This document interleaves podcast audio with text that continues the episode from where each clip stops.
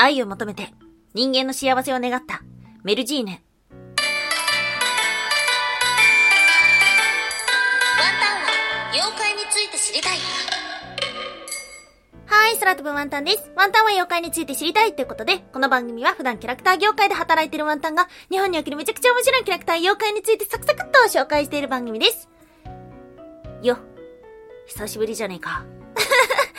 そして、メリークリスマスですね。日本では12月24日のことをクリスマスイブなんていう風に言いますが、これって合ってるんでしょうか？はい。これはね、半分合ってますね。クリスマスの前日という意味でクリスマスイブ使う分には実は間違っています。クリスマスイブのイブというのは前日という意味ではなくて、えイブニングの、えー古語のイーブンから来てるものなので、正しくはクリスマスの夜というのがクリスマスイブです。ただ、12月24日はクリスマスイブです。昔は、えっ、と、1日の始まりが夜だったんですね。なので、12月24日の日没から12月25日の日没までをクリスマスイブと言います。だから、12月24日はクリスマスイブであってはいるんですけども、クリスマスの前日ではないということです。はい。何か買いましたか？クリスマスプレゼント。ワンタンはね、買ったよ銀座でキラキラしたものを買いました。でもね、一回落としちゃったから、もう一個買った。ワンタンは一年間頑張ったので、ムーミンさんのぬいぐるみを買いました。なんとね、首にね、キラキラした星をつけてるんですよ。はい。やったぜ。嬉しい。ワンタンはぬいぐるみちょこちょこ買ってるんだけど、一気に買わないで、いいことがあったら、一個ずつ買って、まあもう40個くらいあるんだけど。いいね、いいことたくさんあって。なんだけど、今年はワンタン頑張ったからっていうことで自分用に買いました。もう一個欲しいのがあるから、うーん、早くいいことがあればいいなと思ってます。はい。ということで、12月24日、今日お届けをするのは、衣類婚姻団のお話です。はい。えー、以前に衣類婚姻団を、これ面白いからまた別で収録開けますね。と、言うだけ言って、勝手に休んでたわけではございますが、今日、12月24日は、衣類婚姻団、愛を求めて人間の幸せを願った、ミルジーヌのお話をしていけたらと思っております。少し時間が空いたので、まあ、最初の方はね、えー久しぶりにミルナのタブーのお話をと思っております。今日は3つに分けてお話をしていきましょう。まず1つ目、世界にあるミルナのタブー。そして2つ目、衣類婚姻団の起源、メルジーヌ。そして最後3つ目、結末の違う世界の衣類婚姻団。はい、ということでまず一つ目、世界にあるミルナのタブー。はい。今日話をするのは、衣類婚姻団のお話ではありますが、まあ、セットで押さえておかないといけないのが、ミルナのタブー。はい。ミルナのタブーとは、何かをしているところを見てはいけないという禁止が課せられたにもかかわらず、それを破ってしまったために悲劇が起きてしまう。っていうのが、まあ、ミルナのタブーっていうなんか物語のテンプレートみたいなものがあります。そしてこのミルナのタブーは、衣類婚姻団の物語の中でよく出てきます。衣類のものと結婚した人間がミルナのタブーを犯し、衣類のものの本当の姿を見てしまい、それが原因で離別してしまう。はい、ということです。で、まあ、多くの場合は女性が見られてはいけない側、男性がタブーを犯す側であります。で、今日お話をするのは、フランスの伝説に登場するメルジーヌからメルシナ型の衣類婚姻団のお話を紹介していきましょう。今日の二つ目、衣類婚姻団の起源、メルジーヌ。はい。メルジーヌというのは水の精霊と言われています。上半身は中世の衣装をまとった美女で、下半身は蛇、そして背中にはドラゴンの翼が生えています。竜の精霊、またはマーメイド伝説に結びつけられることがあります。で、フランスでは14世紀より前からメリサンドという名前で民話にも登場してきました。で、このメルジーヌ、一体何者なのかというと、えー、ビービルやセイレーンといった怪物と考えられてました。まあ、その仲間だよっていうふうに考えられていました。で、ビービルというのはフランスに伝わるドラゴン。そしてセイレーンというのはギリシャ神話に登場する海の怪物。セイレーンは、えっ、と、上半身が人間の女性で、下半身は鳥の姿ではありますが、後期、てかまあ、今の浸透されてるのは、魚の姿ですね。セイレーンは美しい歌声で、えー航海中の人を惑わし、遭難やナンパに合わせる、そんな怪物です。はい。え、ワンタンね、うー知らなかったな、メルジーヌ。まあ、もともと西洋文化あんまり詳しくないので知らなかったんですけど、セイレーンはね、馴染みがあるかなというところです。で、まあ、このメルジーヌのお話っていうのが様々あるんですけども、まあ、最も有名なメルジーヌ物語を紹介していきます。昔々、泉の精霊プレッシナとスコットランドのオルバニー王エリナスという夫婦がいました。そして二人の間に子供ができます。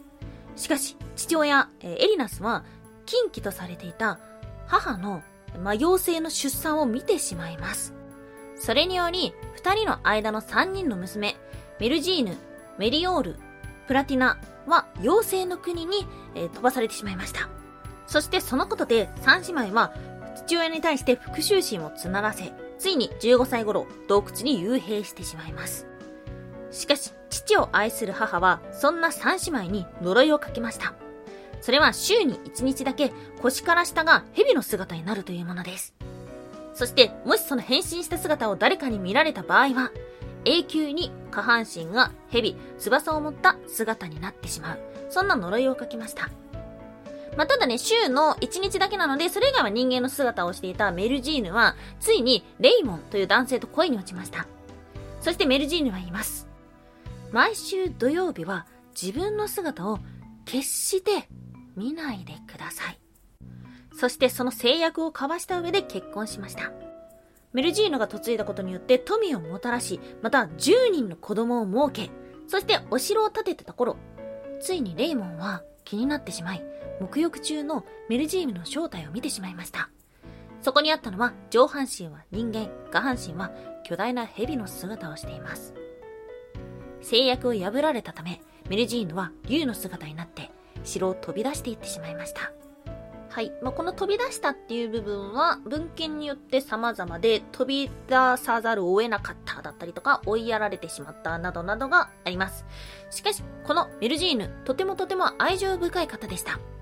子供たちを城に置いていってしまったんですけども、こっそりお世話をしていたりとか、あとはお世話になった方が亡くなった時に、まあ、こっそり、えっと、会いに行ったりとかしていたそうです。そんなメルジーヌの子供たちの多くは化け物の性質を持っていました。しかしその中に問題なく生まれた二人というのは後のフランス君主になったとも言われています。えー紹介していきましょう。ユリアン。これは後に、えっ、と、キプロスの王になった。ウード。外見と顔が炎のように燃えてるように見える。ギー。後にアルメニアの王になった。アントワーヌ。片方に獅子の足が生えている。ルノー一つ目。えっ、と、ジョフロは大きな牙が一本ある。えっ、と、フロモン。鼻の上に毛で覆われたあざがある。オリブル、三つ目。はい。などなどがありました。はい。で、まあ、今日お話をしたのは正体が見破られて城から飛び出していったということではあるんですけども、様々な派生があって、例えばキスによって呪いが解けるっていうものなどがあります。またはですね、メルジーヌのことを、まあ、悪いイメージで伝わってる場合と、あとは、まあ、その後のフランスの君主の母というようなものだったりとか、あとは富と子宝をもたらすっていうようないいイメージで伝わってるものなどもありました。そしてこのメルジーヌ、えっ、と、水の妖精、水妖などと言われているもので、後の人魚伝説と結びついたり、または衣類婚姻譚の起源と言われるようにもなりました。で、日本にあるメルジーヌのメルシナ型の衣類婚姻譚の物語で言うと、有名なものは鶴の恩返し、あとは雪女、あと浦島太郎かな？もあるという風に出てきました。はい。ということで、まあ、あの、あんまり頭のよろしくないワンダンにとっては、こうした物語がとてもとても不思議でなりません。どうしてヨーロッパの方にそういうメルジーヌの物語があって、それによく似たものが日本にあるのか。とか、なんでなんだろうね。ワンタンの話って、物語の起源だったりとか、どこで生まれた物語かとか、同じこと言ってるな。そういうのを調べることはあるんだけど、どうやって伝わってきたかっていうようなお話をあまりする機会がないので、ちょっとね、そういった着眼点で今後探してみても面白いかななんていうふうにも思いました。はい、そして今日の最後3つ目。結末の違う世界の衣類婚姻探。はい。日本最古の衣類婚姻譚は古事記にあるらしい。古事記のど、どれのお話のことを指してんだろうはい。ということでありますが、えーっとですね、世界中にある衣類婚姻譚がモチーフになった物語というのをいくつか紹介しましょう。で、まあこれはね、もう男性が衣類側、女性が衣類側、どちらも出てきます。例えば、ディズニー。はい。今年話題になりました人魚姫。他には、美女と野獣。あと、この間金曜ロードショーでもあったかなカエルの王様。など。そして、ジブリ。千と千尋の神隠し。あと、ポニョですね。あとは、まあ、白蛇伝だったりとか、狼子供の雨と雪だったりとか、多いよね。衣類婚姻譚の話って。みんなやっぱそこに魅力があるのかなやたら多い。あ、それから困難のある愛を描くためには、この衣類という壁というか障害が必要になってくるのかなどうなんだろうそして興味深いものがありました。大塚新一著。えっ、と、河合駿物語を生きるの中に、世界中の衣類婚姻譚の物語の結末の違いがありました。西洋、人間の姿になり結婚。日本、動物だと判明した場合、殺される、または立ち去る。そして自然民族、イヌイットだったり、パップアニューギニアだったりというのは、人間と動物がそのままの姿で結婚する。というような違いもあるそうです。まあ確かになんとなくそうだなと思いました。もうちょっとね、この現代になると、そうとは限らないっていうことがたくさんあるんですけども、まあ確かに今紹介したものもおよそそんな感じですね。はい。ということで、今日は衣類婚姻譚のお話をしてきましたが、いかがでしたでしょうか？本当にね、衣類婚姻譚の話って、たくさんある。だみんな好きなのかん、でもみんなは衣類婚姻譚が好きなのかな？それとも、なんだろう、愛の障害が好きなのかな？どっちなんだろう？はい。ということで、まあ、他にもですね、いろんな物語があるようなので、またそちらの方も調べていくかもしれません。ワンタンは妖怪について知りたいおやすみもいもい。身の丈に合わない店に入ると恥をかく。はい、おやすみもいもいてなワンタンがぽいぽいぽいこと言いたい子ですって言ってる。あ、いかねえが、え、ん？ぽいぽい、ぽいことしかやらないコーナーです。久しぶりに言うとね、気合が空回り。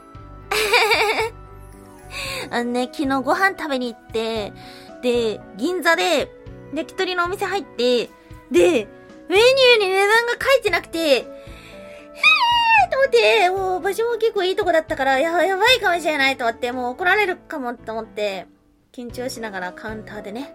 でも、一品一品さ、その場で焼いてその場で出してくれるみたいな。めちゃめちゃ美味しかったんだけど、やっぱちょっとね、あの、ドキドキして、あ 大丈夫かなみたいな。はい、5万とかって言われたらどうしようと思ってめっちゃドキドキしてたんですけども、いや、本当に美味しかったです。で、そこで、あの、ワンタンビール飲めないから、だから、ハイボール飲もうと思って、で、ハイボールのウイスキーの種類が3個しかなくて、1個が、まあ、おなじみ山崎。そしてもう1個が拍手。そしてもう1個がデュアーズの12年って書いてあって、ああ、どれが安いかわかんないの。飲まないもんって、ブラックリーカーはどこってなって。で、緊張して、でも、なんか山崎って高いイメージあると思って、で、デュアーズは好きだけど、12年って、何12年ってと思って、もう真ん中に書いてるから、拍手にしようと思って、それで、は、拍手のウイスキーでって言って、はい。え、飲み方どうしますかって言われて、ワンタンは自分の中では、拍手でハイボールでお願いしますっていうつもりだったんですけど、拍手のウイスキーで、かわいそうに。はい。まあ、とても、とても貴重な経験だったと思います。でもやっぱ、ちょっと身の丈に合わないところに行くと、やっぱ、やっぱめっちゃ緊張するなと改めて思いました。はい。ということで、年末になるとワンタンはよく体調を崩します。気が緩むとね、すぐ体調を崩すんで、ちょっとキリッとしながら最後まで駆け抜けようと思っているところです。はい。ということで、今日もお聴きいただきましてありがとうございました。以上、空飛ぶワンタンでした。